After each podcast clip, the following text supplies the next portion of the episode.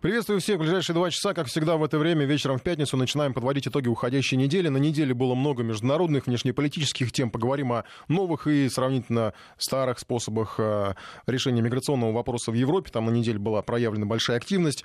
Э, ну, еще э, поговорим, естественно, об американских провокациях не только в адрес России. И Европу снова охватывает шпиона мания. А сейчас прям давайте сначала по, украинских, по украинской теме начнем, наверное, с церковно-религиозной тематики, хотя она, в общем, не совсем церковная, не совсем религиозная, скорее политическая. Э, в Киеве сегодня духовенство канонической православной церкви собралось на синод, последний в этом году. Я подчеркиваю, это каноническая э, церковь, а не те, кто пытается сейчас там получить автокефалию, раскольники. Э, происходит этот синод в условиях колоссального давления. Священников вызывают на допросы в СБУ, постоянно вбрасывается тема об изъятии храмов в пользу раскольников, и все это на фоне несостоявшейся автокефалии. Ну, причем тот факт, что автокефалия не состоялась, власти Киеве предпочитают не замечать, а Константинополь, судя по обнародованным данным, намерен подчинить все-таки Раскольников себе. Там тоже делают вид, будто все так и было задумано. Наш САПКОР из Киева, Владимир Синельников сейчас на связи. Владимир, добрый вечер. Добрый вечер. Ну, я правильно сейчас сказал, что действительно делают вид, как будто так и, так и надо было, да, что вот э, когда появились документы по несостоявшейся автокефалии, фактически делают вид, что так и должно быть. Абсолютно верно. И это, кстати, очень яркая иллюстрация того, что на самом деле из себя представляют украинские политики, украинские националисты и украинские патриотические конфессии. То есть сколько они кричали о том, что нам нужна поместная, независимая автокефальная церковь, что вот как нехорошо, что вот у Россия тут имеет украинскую православную церковь Московского патриархата, а мы должны быть независимы. Порошенко даже заявлял о том, что каждая там страна имеет свою поместную церковь, но это, естественно, бред. Поместная церковь это скорее исключение. Как правило, религии являются международными, то есть одну конфессию э, э, распространять сразу в нескольких странах, но э, для Порошенко это обычно.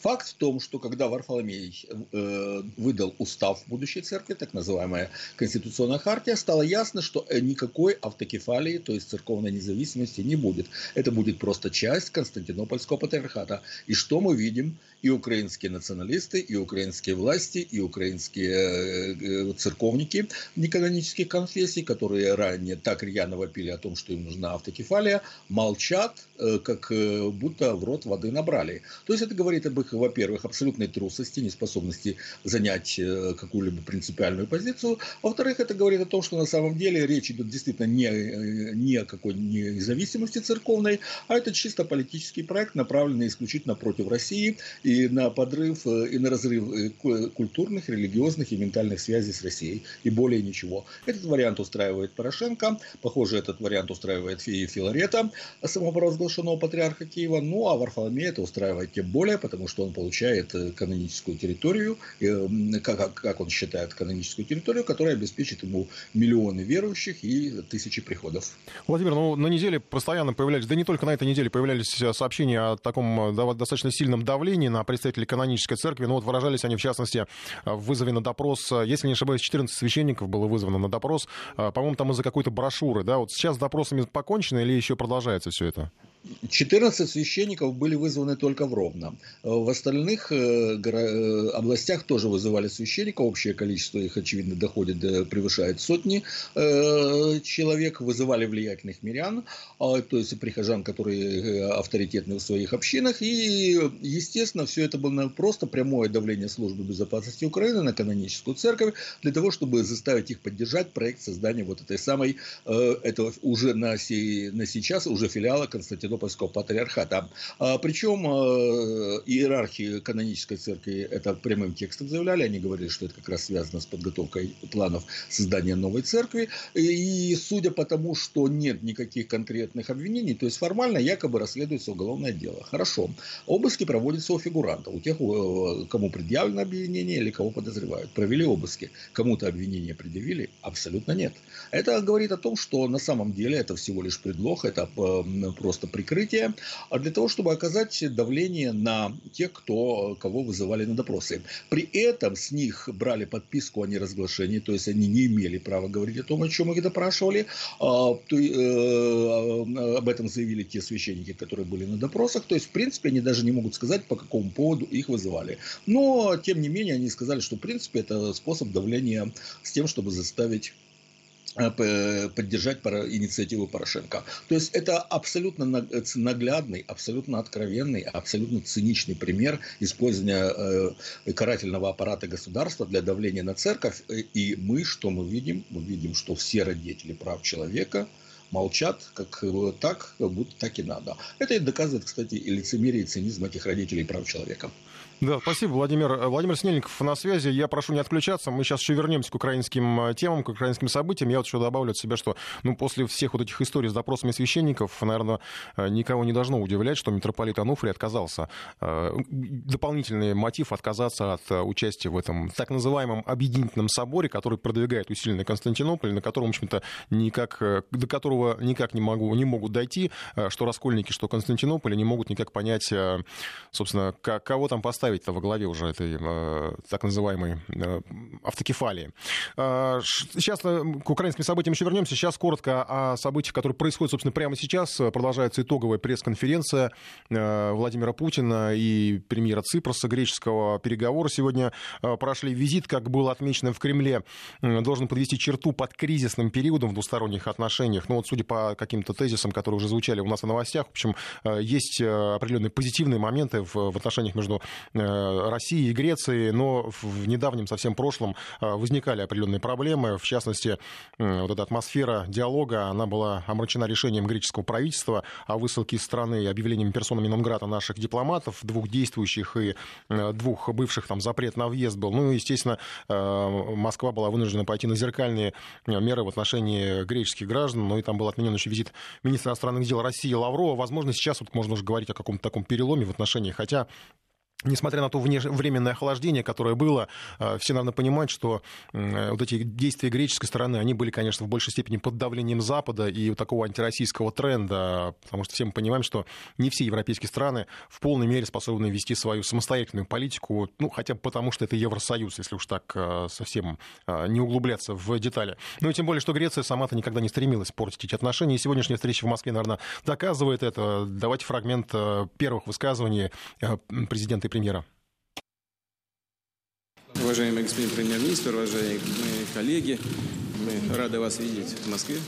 В этом году исполнилось 190 лет со дня установления дипломатических отношений между нашими странами. Приятно отметить и рост товарооборота. Нам есть о чем поговорить по ситуации в регионе, по некоторым международным вопросам. Для меня большая честь находиться в Кремле. Исторические взаимоотношения, которые сложились между нашими странами, продолжают оставаться насыщенными. И это позволяет нам создавать предпосылки для обеспечения стабильности и мира в регионе и мире в целом.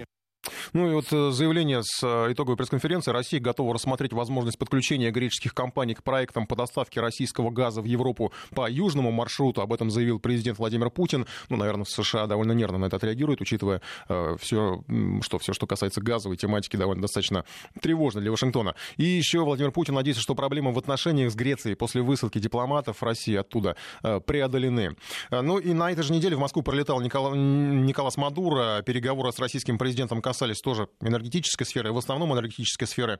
Россия активно инвестирует в Венесуэлу, учитывая непростую экономическую ситуацию. Там Мадуро, несомненно, э, пролетал с расчетом на определенную поддержку. Ну а Москва, в свою очередь, на солидарность в вопросе нефтедобычи. И ОПЕК как раз на этой неделе в течение уже нескольких дней пытается решить кто и насколько сократит эту э, нефтедобычу, э, потому что идут споры. Каждый, конечно, рассчитывает, что э, его это сокращение коснется в какой-то минимальной, в минимальном объеме. Ну, о России говорили, что примерно 130-150 тысяч баррелей в сутки может быть сокращение. В прессе попадали цифры побольше. Ну и примерный объем общий в районе миллиона, миллиона двухсот тысяч баррелей ожидается сокращение. И сейчас появились уже сведения о том, что Иран получил освобождение от сделки с ОПЕК, но это заявляет министр нефти Ирана. Будем следить за эм, попытками договориться. Была информация, что они могут быть отложены, итоговое решение может быть отложено.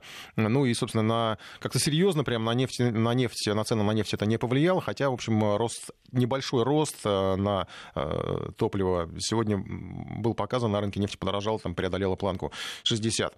Э, единственное, что стоит отметить, это то, что единогласие в том у всех сторон, что соглашение о добыче необходимо продлевать, поскольку, собственно, это напрямую должно влиять на цены, которые никто не хочет, чтобы они падали. К событиям событиям на Украине. Давайте вернемся. Там продолжают накалять обстановку, поскольку это ну, единственная возможность подогреть предстоящие выборы, о чем уже говорил наш САПКОР, в том числе в Киеве. Не самая удачная, конечно, попытка. Облавы на призывников, угрозы в адрес России открывать огонь на поражение, ну и заявление о том, что э, украинские военные корабли продолжат пользоваться Керченским проливом. Звучали на неделе. На связи снова Киев. Владимир Синельников. Владимир, еще раз добрый вечер. Добрый вечер еще ну, раз. Вот э, эти заявления по поводу того, что мы все равно будем пользоваться да, вот этим проливом, э, с какими-то оговорками они были сказаны, или это просто такой, ну, вот демонстрация в медиапространстве, какие мы, э, какие мы смелые, что ли, я не знаю.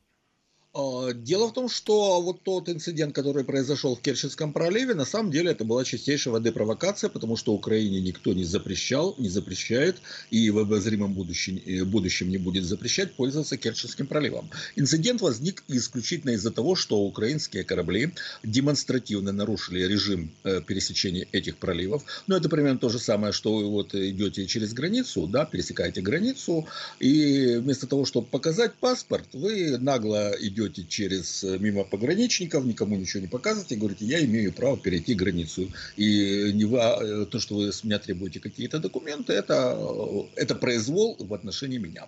Точно так же действовали э, украинские моряки в случае перехода Керченского пролива. Они просто не захотели выполнить те обычные процедуры, которые выполняют все остальные корабли и торговые суда.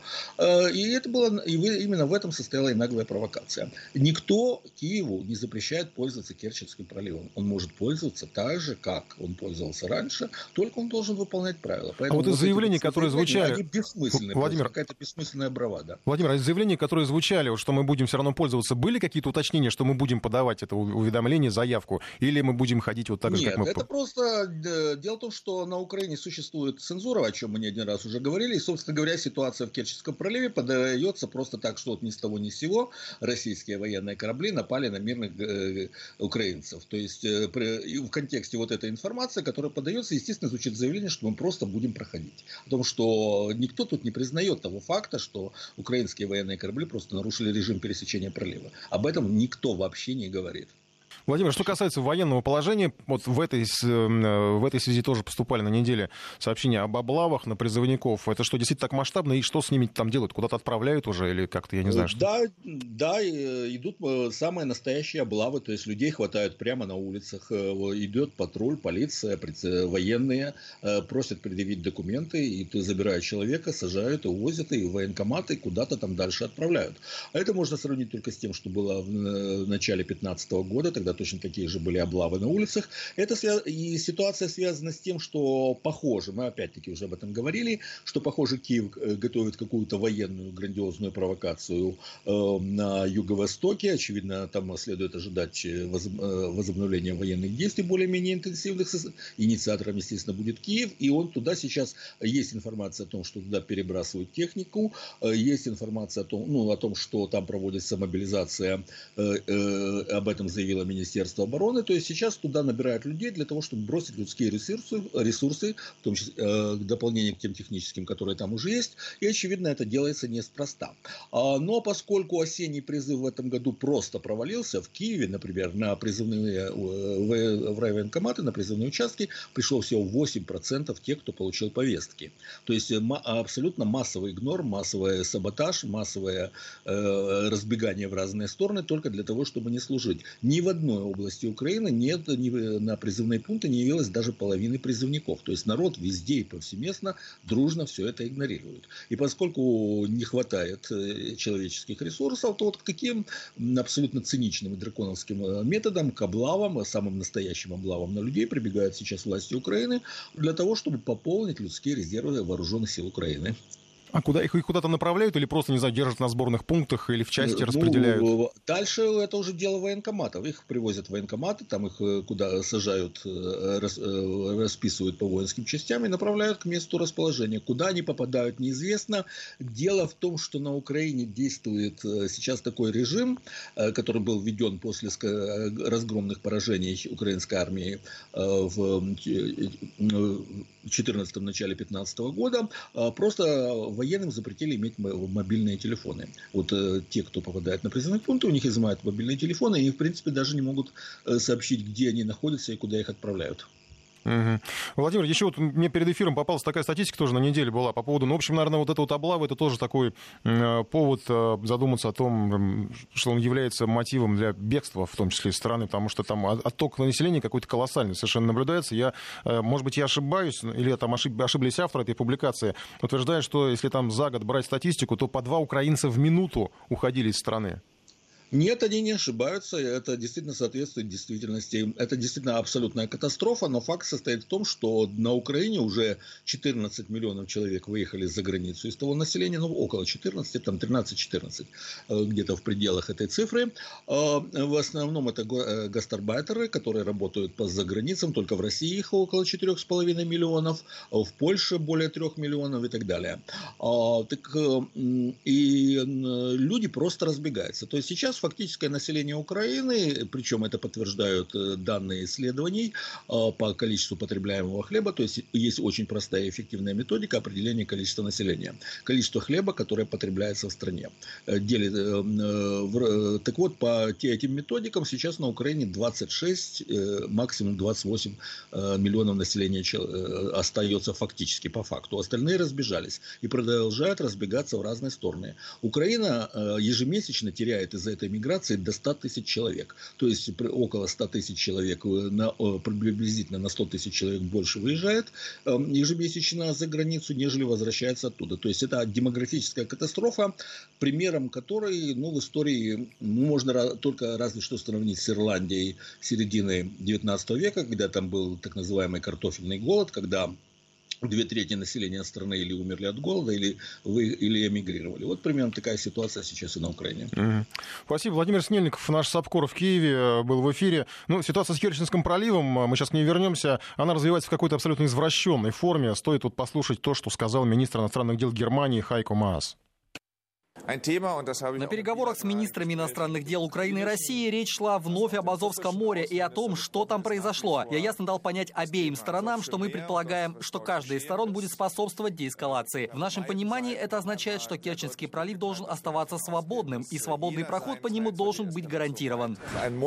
Там, в Азовском море, также необходим мониторинг. С нашей точки зрения, его может осуществить ОБСЕ. Самое главное — освободить украинских моряков и вернуть украинские корабли. Это будет способствовать деэскалации эскалации ситуации со стороны России. Ну, тут надо остановиться поподробнее, потому что, еще раз, МААС предлагает мониторить территорию чужого государства, в частности, вот, ну, территорию, территориальные воды Керченского пролива, принадлежащие России, поставить наблюдателей, там, непонятно кого, контролеров, миротворцев, э, не говорить, не уточняет. Но, в общем, это в каком-то смысле даже попытка нарушить чужой суверенитет. И глава МИДа России Сергей Лавров напомнил германскому министру о полномочиях ОБСЕ. Да, он этот вопрос ставил на нашей вчерашней встрече, ставил ряд других идей. Я ему объяснил бесперспективность э, подобных инициатив. Конечно, никто не запретит эти вещи обсуждать и 11 декабря, и в другой день, но ОБСЕ имеет конкретный мандат. Мандат распространяется на всю сухопутную территорию Украины. Там перечислены даже области, в которых есть э, представительство вот этой специальной мониторинговой миссии. И никаких наблюдений, никаких посредников ни в Азовском море, ни в Керченском проливе не требуется. Требуется строго выполнять правила безопасности при прохождении Керченского пролива, как это сделали, еще раз подчеркну, военно-морские катера Украины в сентябре, и как они решили не делать вот 26 ноября. И, конечно же, нужно строго соблюдать и уважать территориальную целостность Российской Федерации, не нарушать наших законов.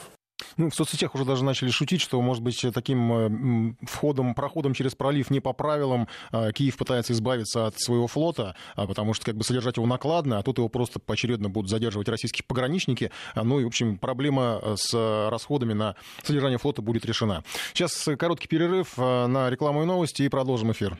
Продолжаем программу. Ну и сейчас по встрече Ципруса и Владимира Путина греческий премьер сообщил, что Владимир Путин предоставил ему подробную информацию о ситуации в Азовском море. И э, премьер-министр Греции поблагодарил э, российского президента за предоставление этой информации.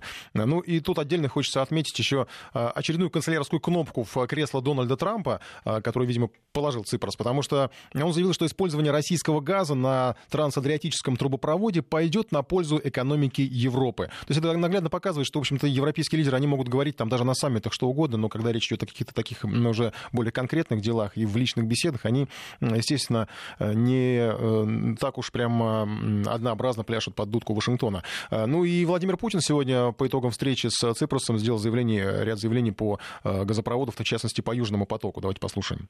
По поводу энергомаршрутов. Я уже сказал это, вот только что намекнул о том, что мы готовы к реализации вместе с Грецией крупных инфраструктурных энергетических проектов.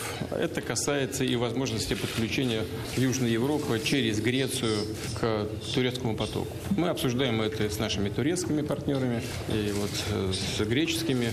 Это вполне вероятно. Там есть уже построен фактически трубопровод из Греции в Италию. Трубопровод построили, газа там нет пока. Но можно и подумать вместе на тему о том, как наполнить этот маршрут э, реальным продуктом. Это вопрос, требующий отдельного рассмотрения, прежде всего с точки зрения экономической целесообразности для участников экономической деятельности, в том числе и российских.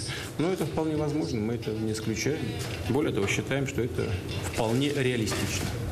Ну, в общем, в итоге Москва не исключает подключение Южной Европы к турецкому потоку через Грецию. И трудно предположить, э, вряд ли стоит сомневаться, что э, Афины так уж будут прям сопротивляться. Скорее наоборот, конечно, учитывая, опять же, непростую экономическую ситуацию для Греции, э, они будут только за. Вопрос в том, что кто будет сопротивляться из других стран, это и Вашингтон, и, возможно, какие-то страны Центральной Европы, которые, может быть, тоже хотели бы на этом как-то заработать. Или, в общем, ну, посмотрим, как будут развиваться события. Сейчас давайте на наши темы, такие более приземленные, может быть, но актуальные, потому что касаются, в общем общем-то, многого. Сегодня появилась новость, что телефоны и планшеты нужно будет регистрировать в единой федеральной базе. Ну, пока еще это все не решено. Для некоторых россиян опция станет даже платной. В Совете Федерации подготовили даже э, законопроект на эту тему. Ну и главная его цель э, — борьба с серыми аппаратами, с контрабандой и с кражей телефонов. Эксперты добавляют, что некоторые граждане из-за новых правил возникнут неудобства. Платить за регистрацию придется тем, кто покупал свой аппарат за границей, лично или заказом по интернету. Валерий Емельянов разбирался во всей этой э, схеме у россиян может появиться обязанность регистрировать свои мобильные устройства в единой базе, причем в ряде случаев это нужно будет делать платно. Речь идет о законе для борьбы с так называемыми серыми телефонами. Он только что прошел правки в Совфеде и вскоре будет передан на рассмотрение в Госдуму. Суть закона в том, чтобы операторы обслуживали в своих сетях только абсолютно чистую электронику, ту, которая прошла таможенную очистку и регистрацию по email номеру. То есть ввезенные в посылках, сумках или карманах в федеральную базу не попадут и в России работать просто не будут. Предполагается, что это сильно сократит теневой оборот электроники, ударит по продавцам ворованных телефонов, перекупщикам с зарубежных онлайн-площадок, челнокам и спекулянтам. В поставках серой техники замешан не только криминал, но и вполне легальные и даже солидные магазины, говорит ведущий аналитик Mobile Research Group Эльдар Муртазин.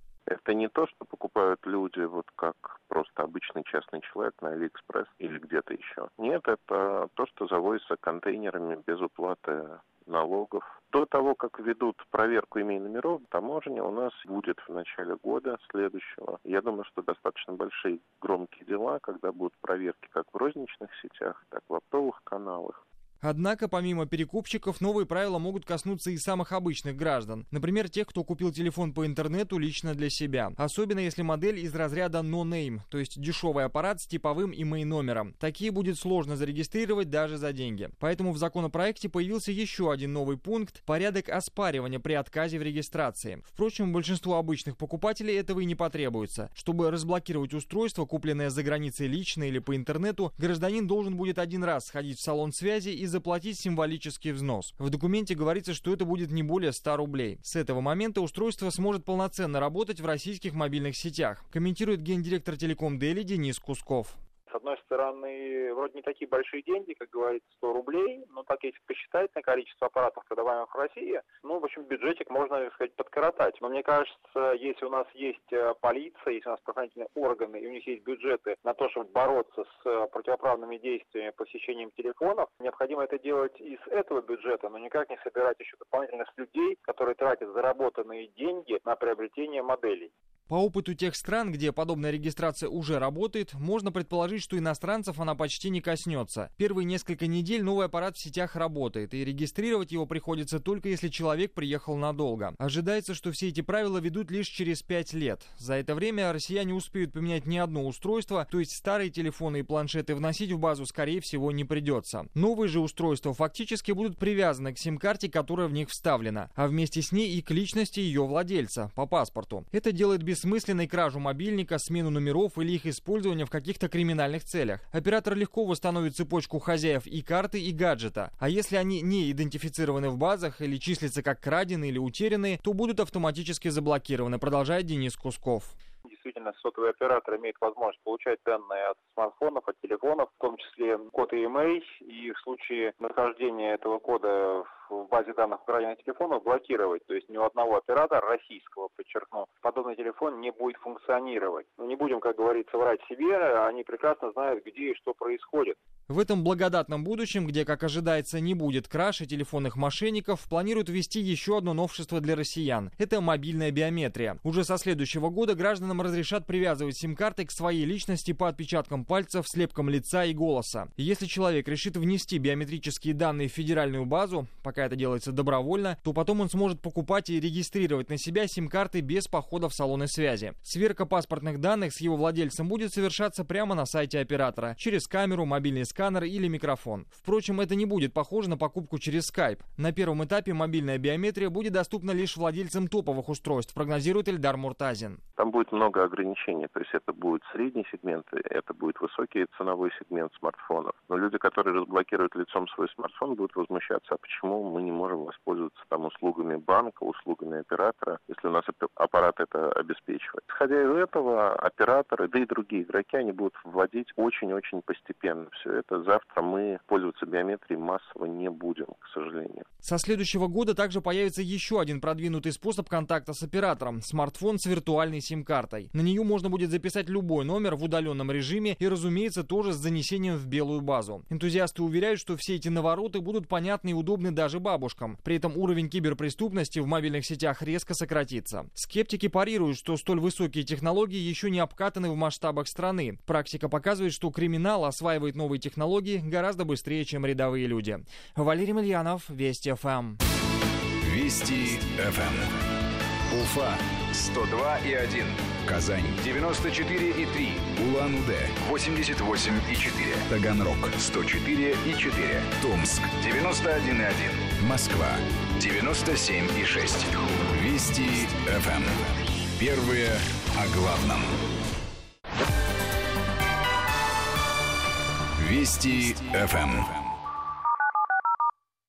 Продолжаем эфир. Сейчас снова немного международной тематики. Сегодня ее было много на этой неделе. Европа в очередной раз придумала, как заставить саму себя принимать мигрантов, ну или отдельные страны. За отказ придется платить странам, которые не хотят видеть у себя беженцев, придется делать взносы в некую общеевропейскую копилку. Европолитики считают схему справедливой, но вопрос в том, кто в состоянии откупиться от притока мигрантов. А выглядит это именно так. Наш САПКОР Регина Севастьянова о попытке решить миграционный вопрос деньгами.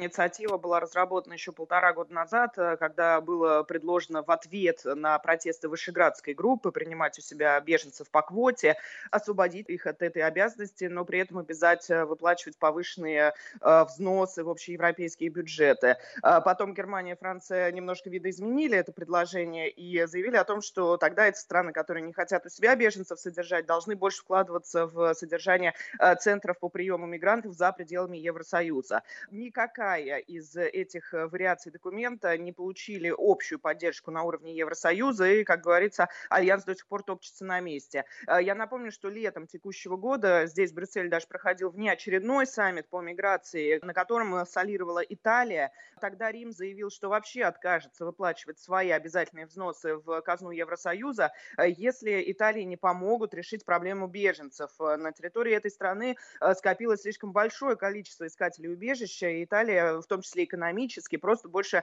не может тянуть эту лямку за весь Евросоюз. И вроде тогда даже получили много обещаний э, итальянские политики здесь, в Брюсселе, но двинуться в какую-либо сторону Евросоюзу опять не удалось. А потом Себастьян Курц, как федеральный канцлер, председательствующий сейчас в Евросоюзе страны, Австрии, предложил создать вот эти центры по приему мигрантов за пределами Евросоюза. Это все одобрили, но только страны такой не нашлось, которая готова была бы у себя этих беженцев собирать.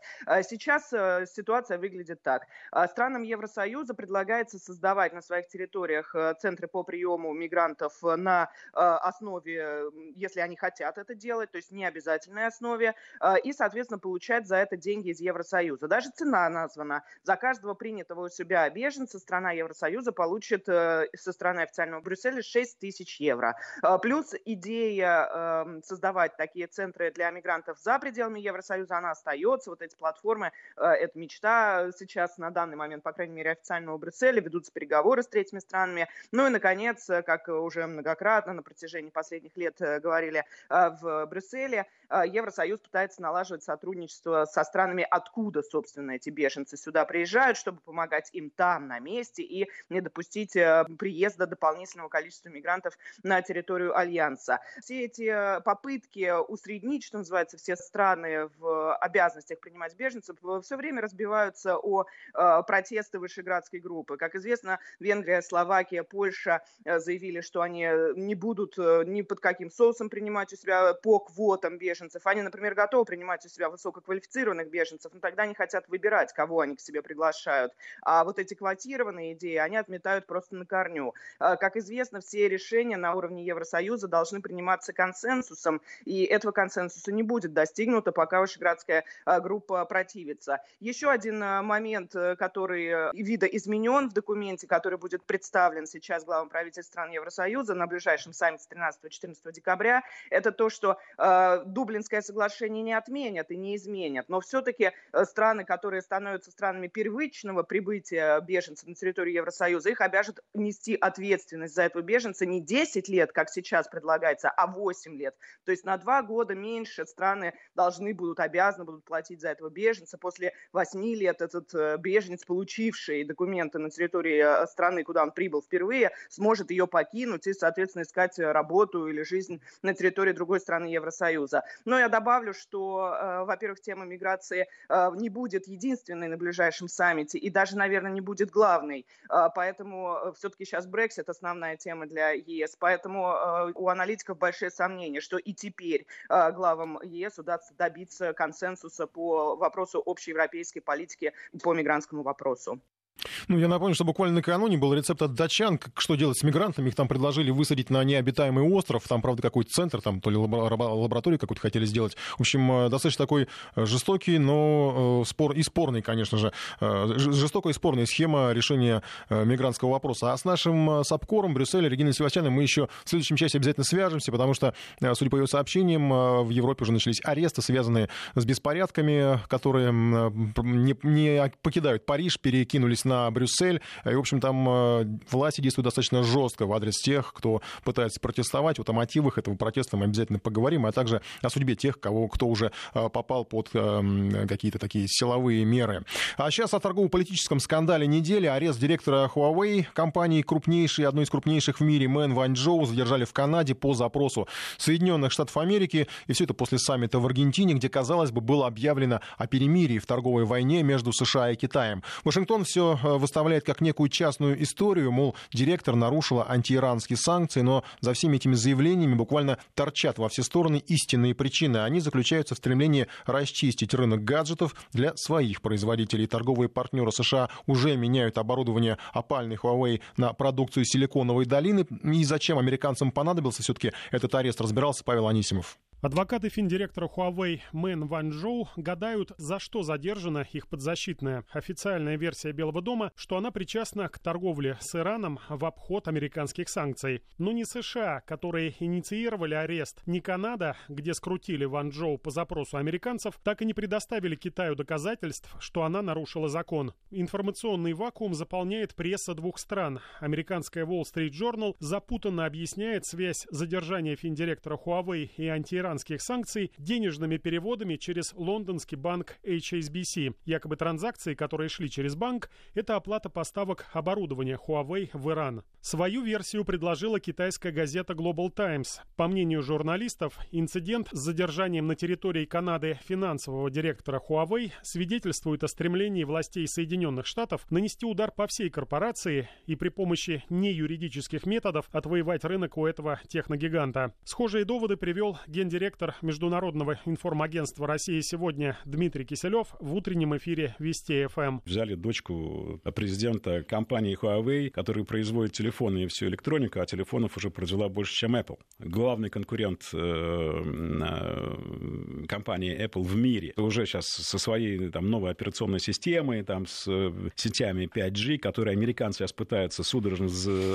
запрещать, а взяли ее как преемника директора. Дональд Трамп запрещает своим подчиненным пользоваться продукцией Huawei. Он наложил вето на развитие сетей 5G китайскими компаниями. Huawei фобией заразились страны-сателлиты США. Сегодня Япония и Бельгия запретили Huawei работать с их госучреждениями. Об ограничениях подумывают в Новой Зеландии и Австралии. В России, напротив, готовы развивать совместные проекты с китайским техногигантом. Скоро будет запущена система распознавания лиц, реализовывать которую помогут опальные китайцы. Так что для Huawei американская атака на ее бизнес – неприятность, но не трагедия, полагает ведущий аналитик Mobile Research Group Эльдар Муртазин. Давление на Huawei нерыночного происходит уже больше года, и в рамках этого Huawei переработал свою стратегию. То есть все рынки, где нет политической составляющей, например, российский рынок, получили приоритеты. Здесь доля Huawei резко растет. В целом можно говорить о том, что пока потерь именно ресурса нету. Они как зарабатывали, так и зарабатывают, растут.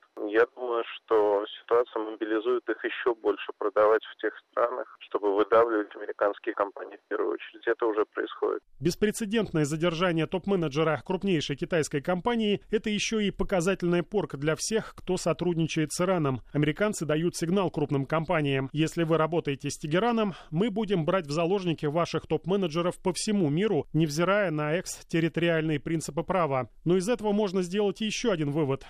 Продукция китайских производителей уже превзошла американский техпром, в том числе некогда передовые огрызки. Павел Анисимов, Вести ФМ. Ну и сегодня глава МИДа России Сергей Лавров э, прокомментировал арест Мэнь Ванчжоу, и такие действия, безусловно, вызывают исключительно недоумение.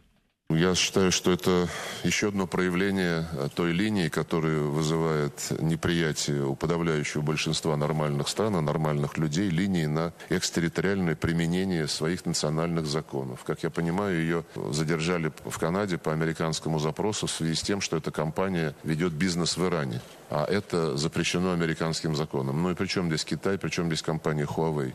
Это очень такая аррогантная, великодержавная политика, которую никто не принимает, э, она уже вызывает отторжение даже у ближайших союзников Соединенных Штатов. Надо с этим заканчивать. Ну, я напомню, что власти Японии приняли решение за, ну, запретить китайским компаниям, а, в том числе Huawei, и получать любые правительственные а, контракты. И в Европе как-то, ну, в принципе, наверное, традиционно, к сожалению, для Европы а, не очень выразительно отреагировали на этот арест. Там выразили обеспокоенность риском несанкционированного сбора данных со стороны китайских технологических компаний в Европе. Ну, вот непосредственно арест сам комментировать не стали, так вот косвенно как бы вроде бы поддержали практически, да, что вот действительно есть некие фобии по отношению к Китаю, и в Европе тоже. И, в принципе, наверное, это не удивительно, потому что э, я припоминаю э, историю, когда в Америке э, спецслужбы оцепили обсерваторию, одну из обсерваторий где-то в глубокой провинции, и никто не, не знал, почему она прервала свою работу, почему там приехали спецслужбы. Первая же мысль была, что это китайцы взломали эту лабораторию, чтобы с, с ее помощью как-то следить за происходящим в Америке, может быть, взять под контроль какие-то тарелки, там что-то прослушивать. То есть это была первая версия, которая появилась в средствах массовой информации. А потом, на самом деле, все оказалось гораздо прозаичнее. Просто один из а, сотрудников этой лаборатории, я могу ошибаться, он, кажется, смотрел порно на компьютерах этой лаборатории, этой обсерватории. А, собственно, все достаточно было прозаично. Но вот первая мысль, которая была, она показывает тот уровень фобии а, по отношению к Китаю, который, в общем-то, характерен, наверное, для многих и в истории с русофобией, который подвержены многие на Западе. А, и на фоне происходящего, я имею в виду историю с Huawei, совсем несуразно звучат заявления Трампа о том, что Соединенные Штаты и Китай намерены заключить соглашение по торговле в течение следующих 90 дней. Он сам сообщил об этом. И абсолютно непонятно, о каком соглашении может идти речь, если Вашингтон приступил фактически к отлову китайских топ-менеджеров. Впрочем, это, наверное, в духе Трампа и вообще многих американских политиков говорить одно, делать совершенно другое. Так было с Ираном, Сирией, КНДР. Если вспомнить все, что он заявлял по этим вопросам. Стратегия контраста, она, наверное, яркая, временами даже продуктивная, поскольку с ее помощью США действительно ухитряются выбить себе определенные бонусы, но вместе с тем окончательно разрушают доверие и возможности хоть как-то договариваться. Вот, кстати, саммит в Аргентине тоже показателен. Там говорили американцы одно, но от встречи в итоге уклонились, и, по сути-то, стало понятно, что говорить пока не о чем.